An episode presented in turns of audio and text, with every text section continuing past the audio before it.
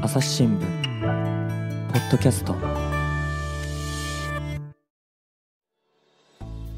朝日新聞の神田大輔です、えー今回はですね青森県は八戸支局長の横山倉俊記者と回線つないでおります横山さんよろしくお願いしますこちらこそよろしくお願いいたします。横山さん八戸はもうどれぐらいになるんですかえー、間もなく4年になります。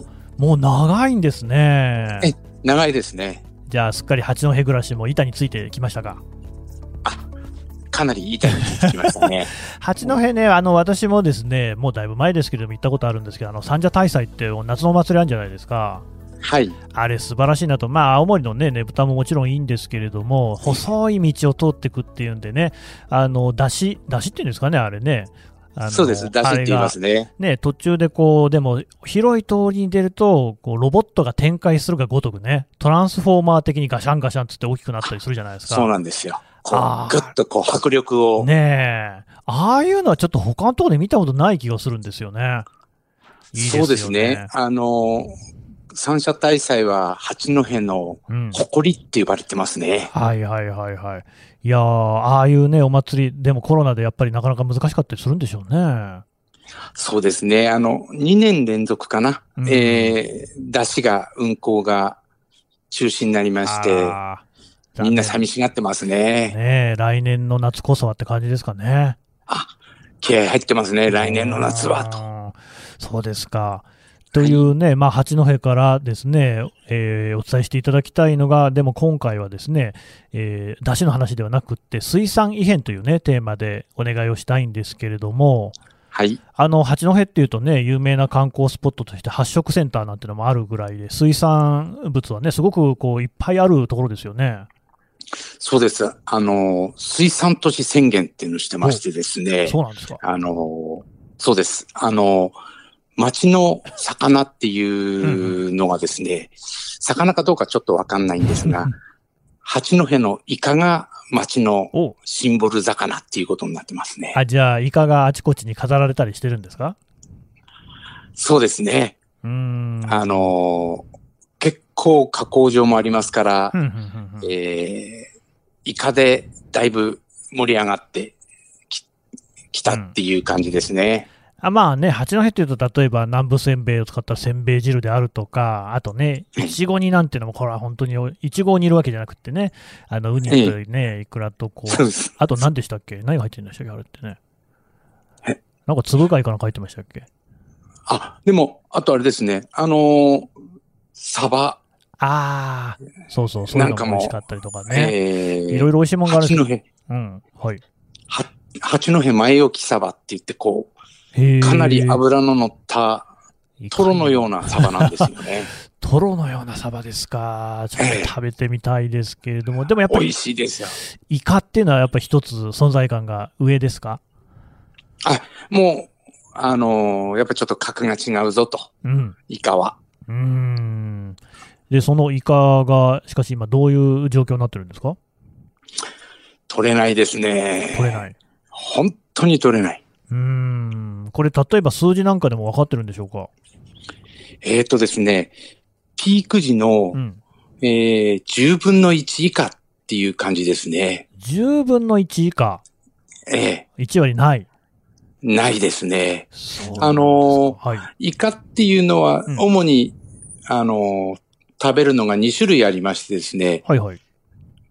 よく一般的に刺身とかそういうふうに食べるスルメイカと、うんえー加工用の赤イカってちょっと大きめのイカがあるんですけれども、はい。スルメイカは日本海側だとか太平洋側とか、えーどちらかというと沿岸の方で、近海沿岸で取れる感じの、えーイカなんですが、うん。えー赤イカっていうのは太平洋の沖ずーっと行って帰ってきて取るんですよ。へえ。なるほど。うんで、これまでは、あスルメイカが減ってきてたんですけど、赤イカが少し増えてたんで、うんなんとかと。うん。うん。えー町の方も、なんとか頑張ってはいたんですけども、はい。えー今年、ここ数年ですね、うん。あの、両方ダメで、うん。えー特にスルメイカは、かなりの不良状態続いてますね。へえ。あのーこれ手元にですね、えー横山さんの書かれた記事があるんですけれども、これ読みますと、まあ、あの、八戸市ですね、えー長は年全国一の水揚げ量を誇ってきたイカが、2019年の水揚げ量がこの40年余りで最低の約1万5000トンだと。はい。えーで、ピークだった、まあ、さっきね、おっしゃいました、1987年の10分の1以下にとどまっている。だからまあ、はい。昔は15万トンとか、まあ、そういう量が取れていたのに、だいぶ減っちゃったってことですよね。そうです。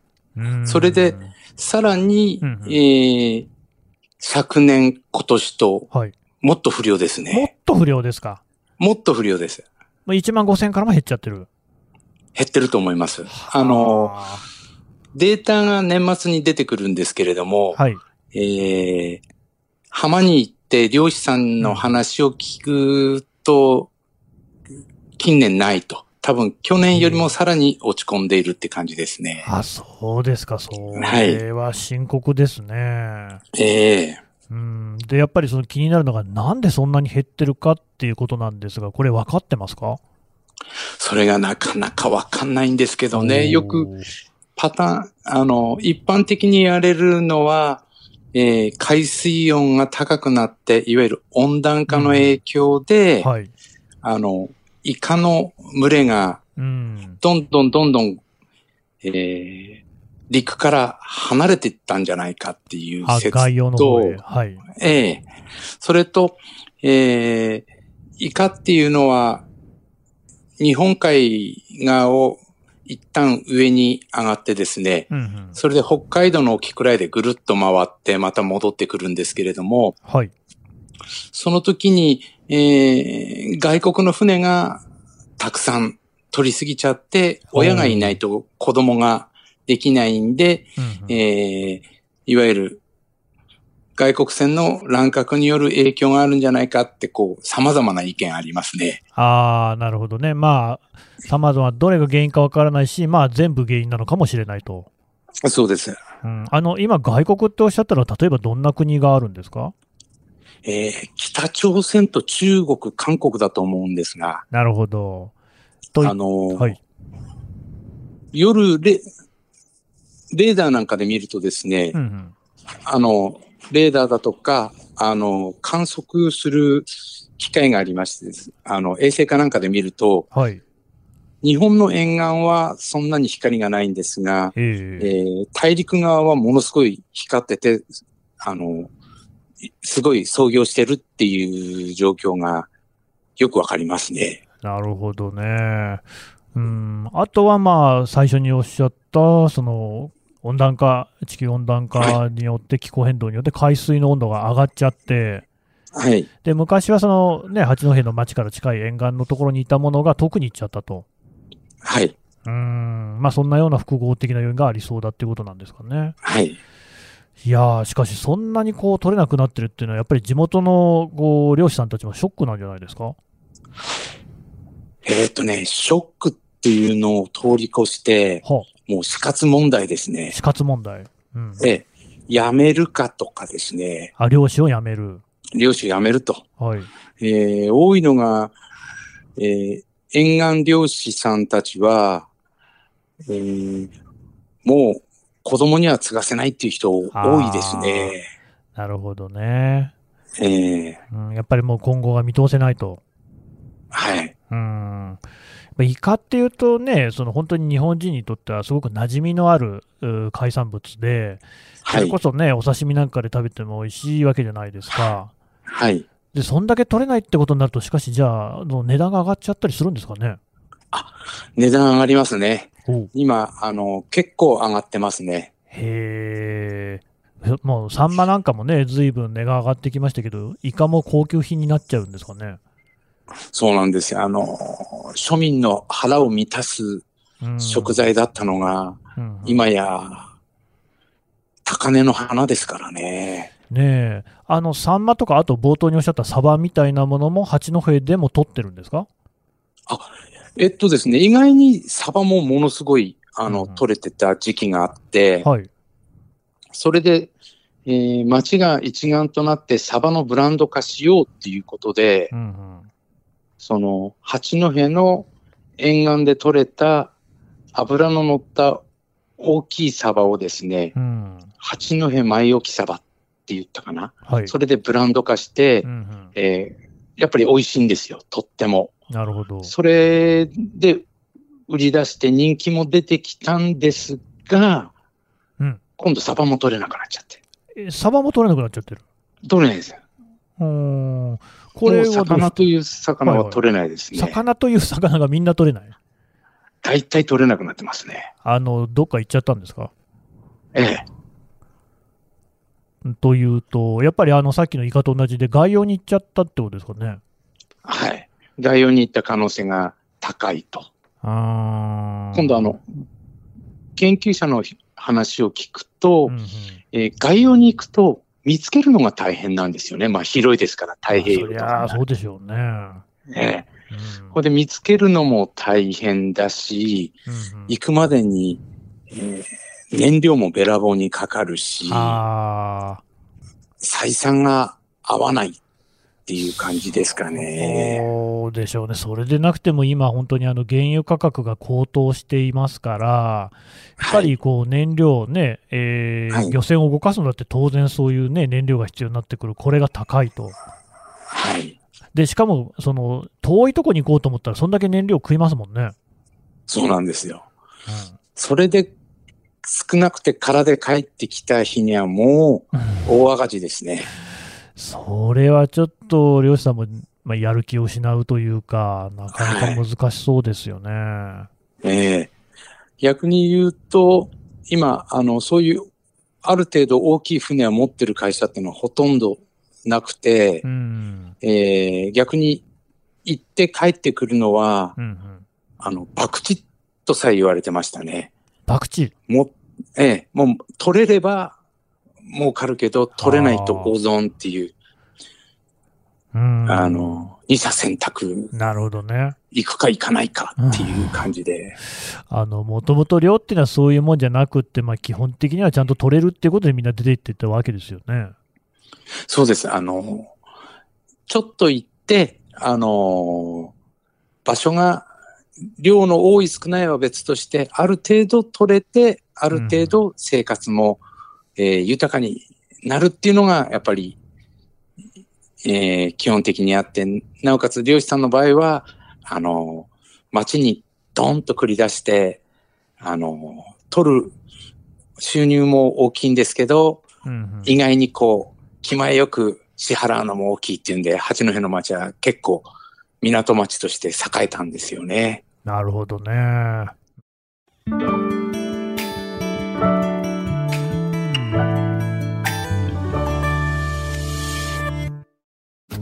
ながら聞きできるポッドキャストって私の生活スタイルにちょうどいい朝日新聞のニュースレターに登録すると編集者が厳選したニュースがメールで届くよ思いがけない話題にも出会えるよねちょっと新しいニュースの読み方朝日新聞まあ、じゃあ厳しい状況だということですけれども、これ、あのーこれもね、ちょっと、えー、横山さんの記事をですね、読んでますと、あれなんですね、その気象庁のおデータ載ってて、世界全体で、えー平均した海面水温の上昇率、世界全体で100年あたり0.56度なんだけれども、はい。日本の近海だと三陸沖が0.78度だと。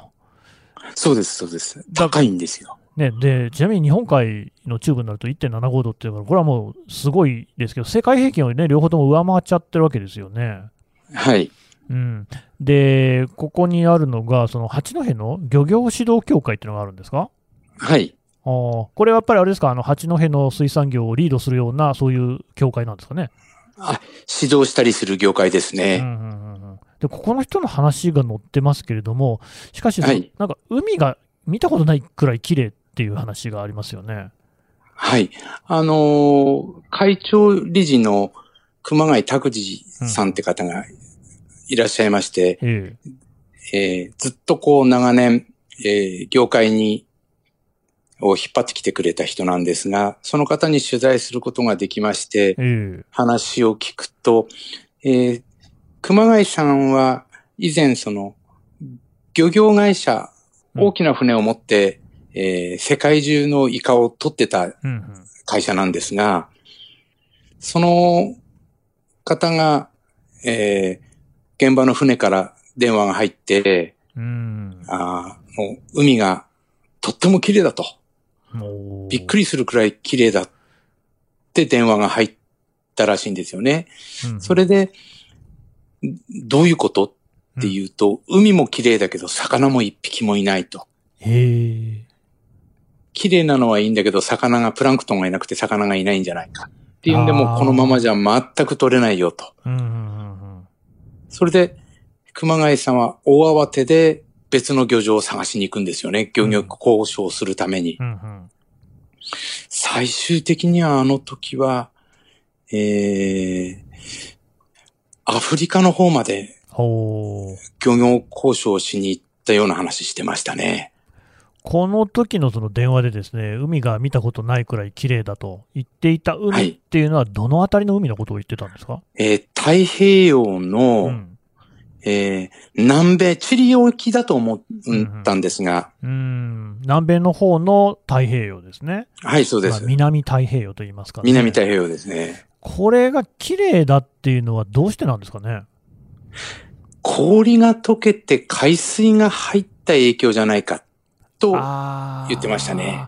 まあ南太平洋だから南極の氷ですかね。南極そうです。南極の氷が溶けて、はいはい。えー南極の氷が溶けて大量の海、えー真水が海に入ってきちゃったんで、うん、海は綺麗なんだけれども、プランクトンも魚もいない状態だったみたいですね。なるほど。ここもだからその温暖化の影響ってことですかね。そうです。意外に前からそういう兆候はあったって言ってましたね。あ、もう結構前の話なんですか。はい、前の話です。えどれぐらい前とかっての分かりますかえーっと、数十年前だったと思うんですが、はあ、あじゃあもうやっぱり昨日今日始まった話では全然ないわけですね。そうですね。で、なんかそういたう、だはい。あすいません。どたうぞどうだぞ、、あの、当時はう、ん。まだ取れてたんで、うんうん、あんまりみんな気にしなかったんですよね。あの、八戸のあたりでは取れてたってことですかそうです。なるほど。それで、あの、別の太平洋も別の場所行くと取れてたんで、ああ、さっきおっしゃってたあまり気にもうんうん止めなかったって言ってましたね。うんなんだけれども、まあ、それから時間が経ったら、もう本当にはい全然取れなくなっちゃってると。はい。うーんいや、これ、本当に深刻な話ですけれども、そのはいやっぱり八戸において水産業っていうのは非常に大きな産業ですよね。すごい大きいですね。あの、ちなみになんですけど、はいはい。どれくらい、金額ベースでどれくらい取れてたのかっていうとですね、はいはいはい。ピークだとう、ん。あの、いろんな水揚げの水金額で言うと、だいたい昭和57年頃ですね、うん。えー、1982年ですかね、はいはい。 900億円超えてたんですよ、水揚げが。おーそうですか。うん。ええそれが、えー、令和元年でうん、 150億、切りましたねそれで100億切ったのかな。はあ。激減。金額ベース。もうん。 10分の1以下近くなってますね。いや、これだけその収入が減ってしまうということになると、もうはい影響は甚大ですね。そうなんです。うーん。あのー八戸はうんうん。海が開ければうん。陸が開けるって言われたくらい、こう、海からこう、だんだん町が発展してったんですけれども、うん。その海の収入が、えー少なくとも水産の収入がぐっと下がると、影響は、あの、ダイレクトに来るんですよね。なるほど。うーん。でも、それだけこうね、産業として規模が縮小してくるっていうことになると、まあ、さっきね、お話ありましたけれども、子供には継がせるのはやめようかっていうことになると、やっぱ高齢化なんかも漁師さんの間で進んだりしてるんですかかなり高齢化ですね。その、例えば、こう遠くに行く大きな船っていうのは今、えー外国人の労働者外国人の方が乗組員になって行くケースが多いんですよね。はあ、はあはそれで、えー今度、いわゆる近海行って帰ってくる、その日のうちに帰ってくるような船は、ものすごい高齢化ですね。あ、うーんあのちなみに、年の頃で言うと、どれぐらいの年代の方が多いんですかね。えーっと、70過ぎですね、大体。 70過わぎ。えー私の、これはあの、統計取ってないんで、私のまあまあ肌感覚なんですけはどい、はいはいはいえー私の取材した方で56、7の方うが、ん、下から2番目くらいだって言ってましたから ね。 56、7でもじゃあ若いってことになってくる。あ、若造だって言われてますね。若造って言われちゃうんですか。 そうです。あのそうですか。はい。一般の企業だともう定年前って言われるんですけどそう、ですね。ええ、業界だとと、水産業界だと若造だと。はあ、まあ、60歳、65歳あたりで定年ですから、もうね、ええ、仕事もこうし、ね、ゆっくり収めようかぐらいの年の人が、まだ若造と、はい。うーん、ちょっと赤が年配の方だと80過ぎてる方も、い何人かいますよ。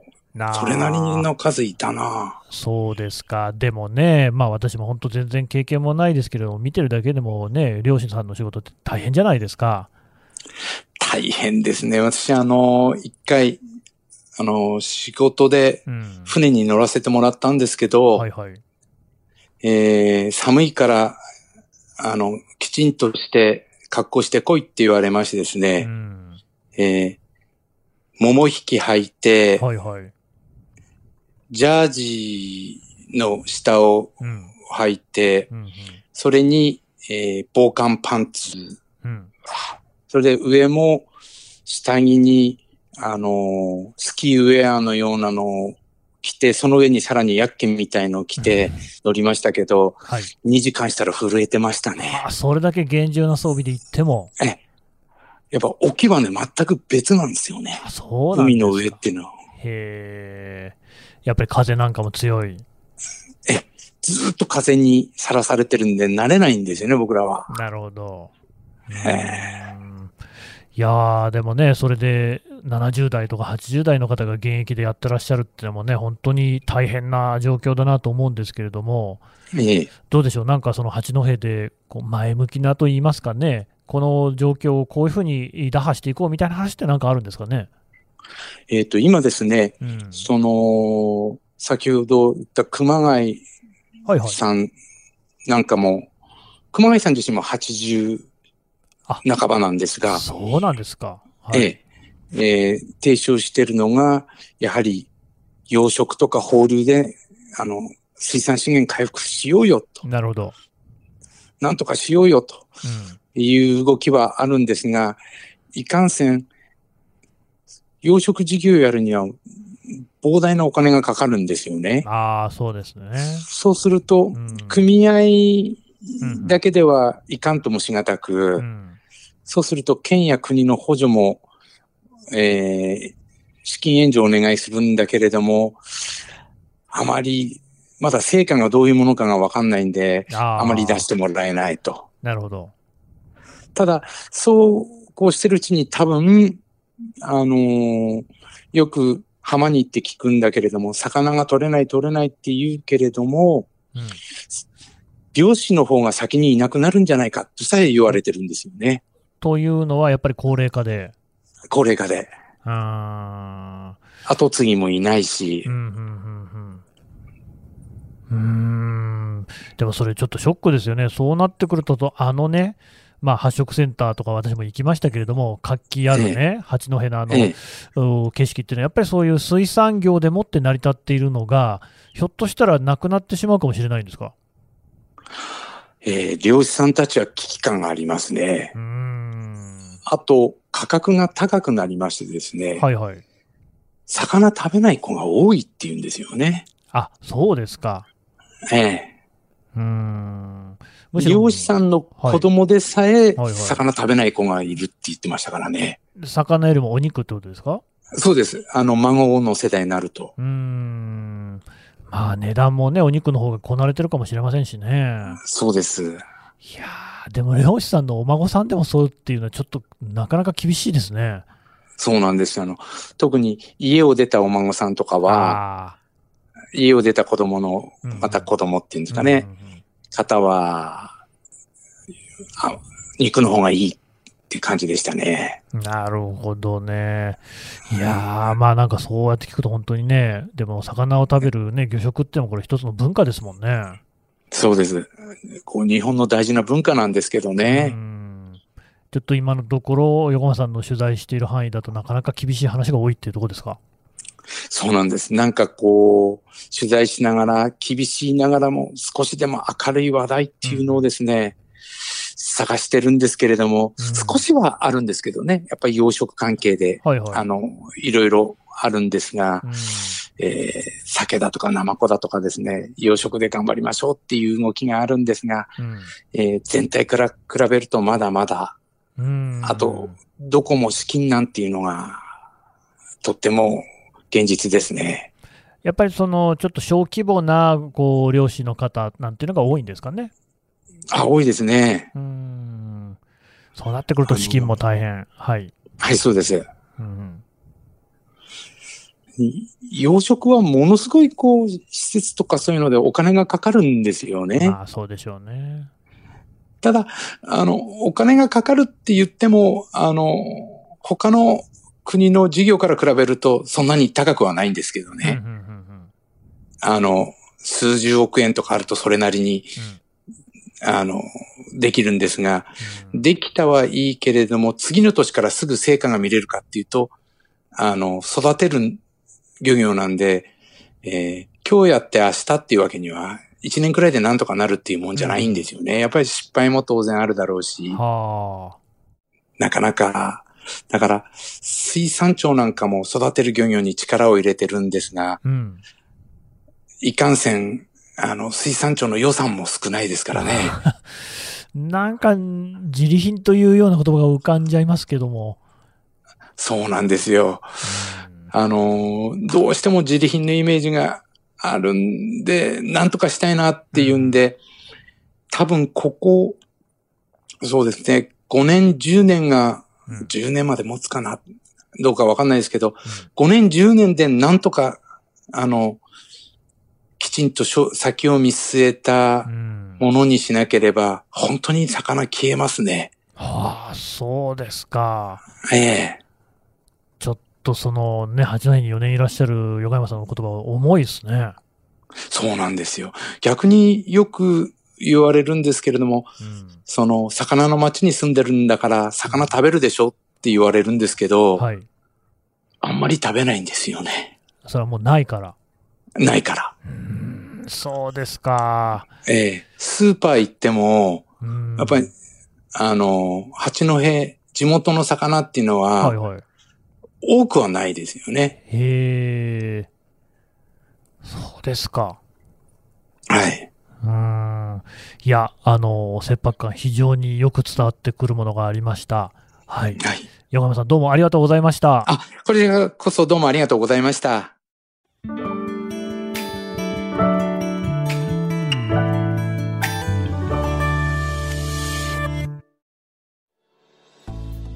はい、えー八戸支局長の横山倉俊さんのお話を伺ってきました。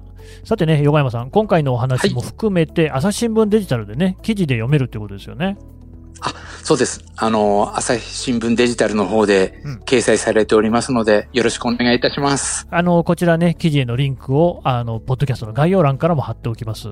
それと、このあ、りがとうございます。ね、水産異変のシリーズなんですが、まだ今後も続いていくそうですね。